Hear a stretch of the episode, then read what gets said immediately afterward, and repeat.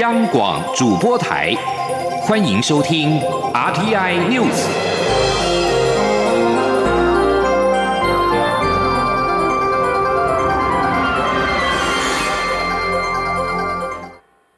各位好，我是主播王玉伟，欢迎收听这节央广主播台提供给您的 RTN News 新闻。首先带您关注，在联邦参众两院相继通过法案之后，美国总统川普二十号正式签署二零二零财政年度国防授权法。法案首度关切中国对台湾大选的干预，并要求国家情报总监在台湾大选后四十五天提交报告。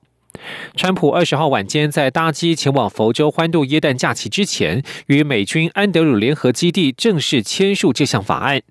法案要求美国国家情报总监在二零二零年台湾大选之后，应向国会相关委员会针对中国干预或破坏选举而进行的行动，以及美国为阻止此类行动所做的努力提交报告。报告内容应描述美国情报机构如何努力协调技术与物资，支援台湾辨认、遏制与打击中国的影响行动，以及协助台湾增进能力，以遏制外部势力损害自由公平的选举。而在美中关系方面，美国总统川普二十号推文表示，和中国国家主席习近平通话，中方已经开始购买美国农产品，双方将安排正式签署美中贸易协议。两人也谈到了北韩与香港议题。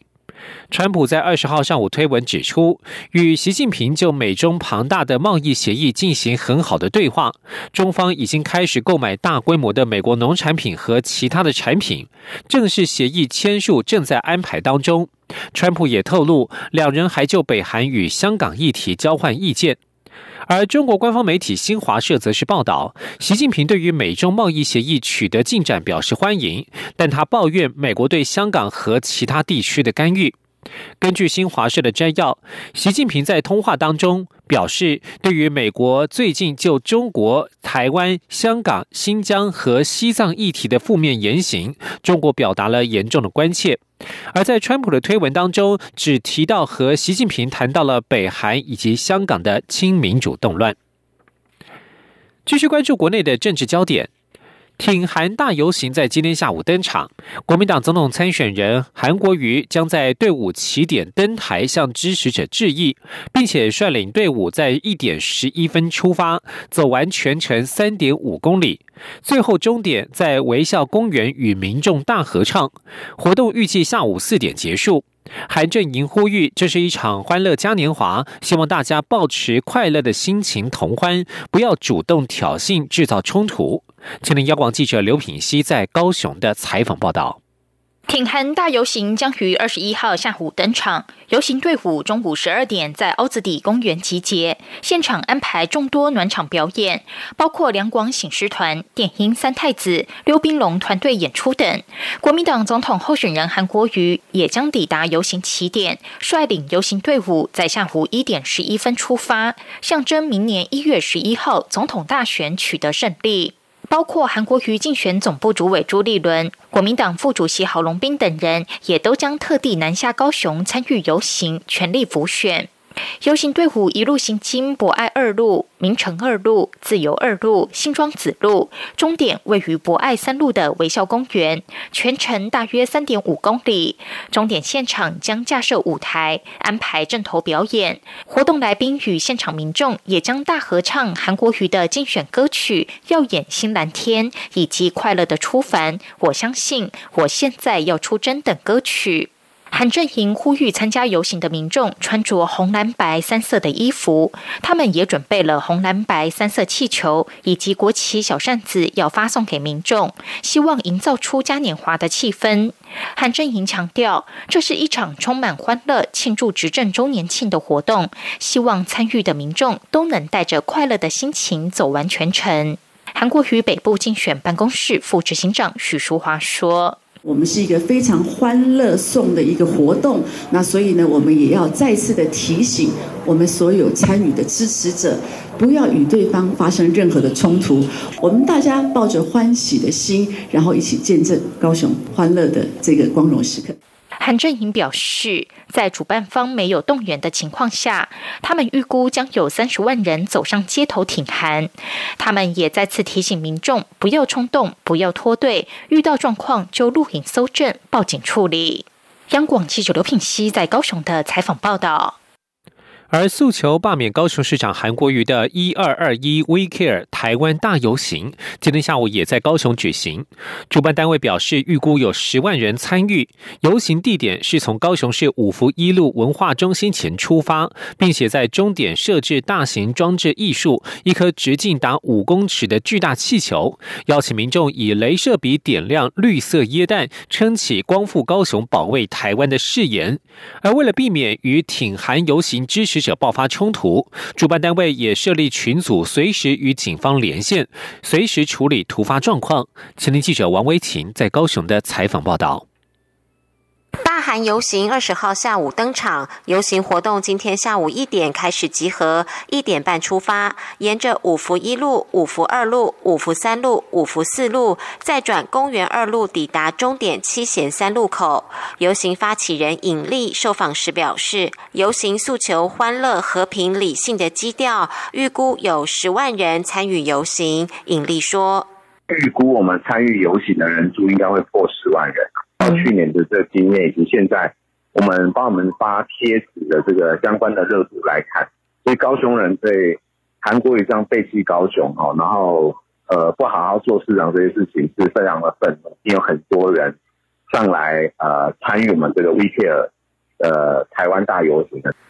游行活动共分成六大队，包括 We Care 大队由尹力担任队长，台湾激进大队称香港大队由香港学生代表担任队长，美丽岛大队包括高雄市议会前议长康玉成等担任队长，彩虹大队由高雄市议员黄杰、简焕宗担任队长，彩虹梅大队则由市议员高敏玲等担任队长，以及公民割草大队。游行队伍至终点后。除了安排乐团表演之外，尹力将宣读罢免高雄市长韩国瑜的宣言。接着在公园路和大勇路口升起直径五公尺的气球，拉起上头写着“美丽岛事件四十年，勿忘前人，珍惜民主，称香港守护主权，光复高雄，保卫台湾”的四条彩带，并邀请游行民众以镭射笔照亮气球，象征点亮绿色椰蛋树，许下平。安台湾的誓言，罢韩挺韩游行同时间在高雄拼场，警方不敢掉以轻心。为了避免发生冲突，主办单位也设立一二二一 We Care 台湾大游行平安网赖群组。参加游行的群众，如果遭遇挑衅或冲突事件，可以立刻拍照录影并上传群组。群组有和警方连线，可以随时处理。中央广播电台记者王威婷采访报道。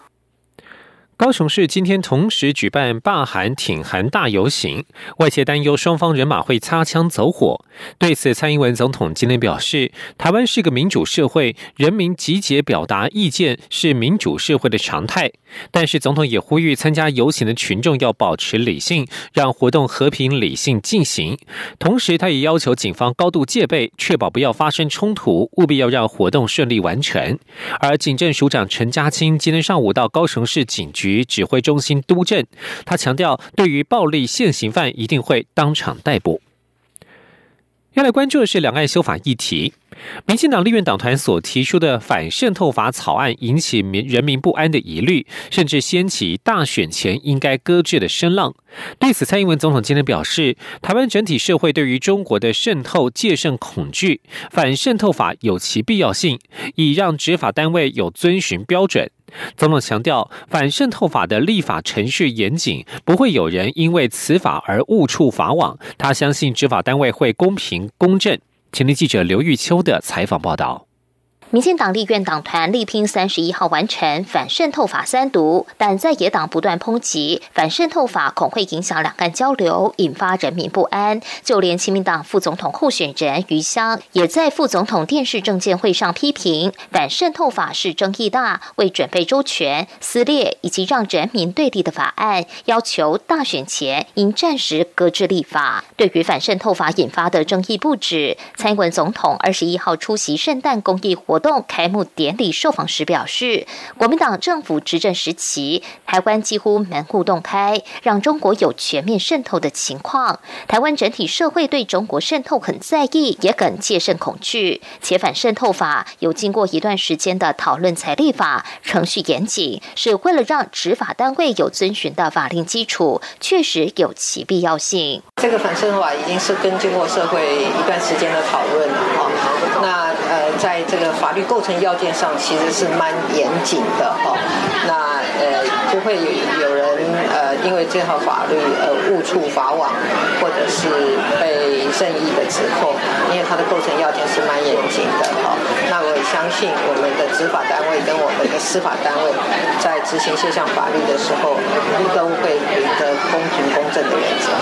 而对于陆委会官网记载，蔡英文总统曾在担任陆委会主委期间提及台湾人民未来只有一个选项，里面也提到了一个中国。总统对此表示，他当时是在全市时任的陈水扁总统在五二零演说中的四不一没有，两岸在既有基础上共同处理一中问题，但这有前提要件，就是中国对台湾没有动武的企图。不过，中国至今没有放弃对台动武。近来军事活动更活跃，对台湾还全面性渗透，让台湾更加警觉两岸关系的复杂性。至于国民党副总统候选人张善政接受专访时透露，蔡总统在国外留学时就有党外倾向，台湾同学之间都知道蔡总统的房间里面有很多党外杂志。蔡总总统表示，道听途说的事情未经查证就说出来，不是作为副总统候选人应有的态度。总统也强调，即便他。房里有党外杂志，也是代表台湾的民主运动。他指以张善政的说法，不仅对当年台湾民主运动认识不深、了解不清，对台湾民主发展过程也不尽理解。作为副总统候选人，应该检讨。中央广播电台记者卢秋采访报道。继续关心旅客的权益。远东航空十三号起停飞之后，又说要复飞，正由交通部民航局审酌当中。而远航为了汰换老飞机，引进 ATR 双螺旋桨民航机，第七架原定二十七号由接机小组开回台湾，但因为发生停飞事件，接机任务喊卡，后续处理将是民航局审酌远航复飞案再决定。依照民航局的规定，明年起机龄超过二十六年的飞机都必须强制淘汰。远航决定以租赁方式引进 ATR 七二六百型飞机，从二零一七年七月到现在已经。一共引进了六架 ATR，目前都投入营运。原本期望第七、第八架年底前接回台湾，现在确定不可能。另外，根据远航向民航局提报，十三号受理民众办理机票退票登记，到二十号为止，已经受理机票退票六万五百六十七笔，估计十六万五千张。不过，远航表示，有些民众在柜台及网络重复登记，实际退票张数应该没这么多。继续关心国际消息，北韩中央通信社今天抨击美国对平壤人权记录的看法，表示华府的口头辱骂只会加剧朝鲜半岛原本就已经紧张的局势。这是自从美国的北韩特使毕根十六号公开呼吁平壤重返谈判桌以来，平壤的首度声明。北韩最近数周进行一系列的武器测试，部分专家表示，北韩可能正在为即将进行的洲际弹道飞弹试射做准备。北韩已经放话，如果美国华府未能在年底之前缓和立场，将会送出耶诞大礼。对此，美国国防部最高将领二十号指出，美军已经做好准备接招。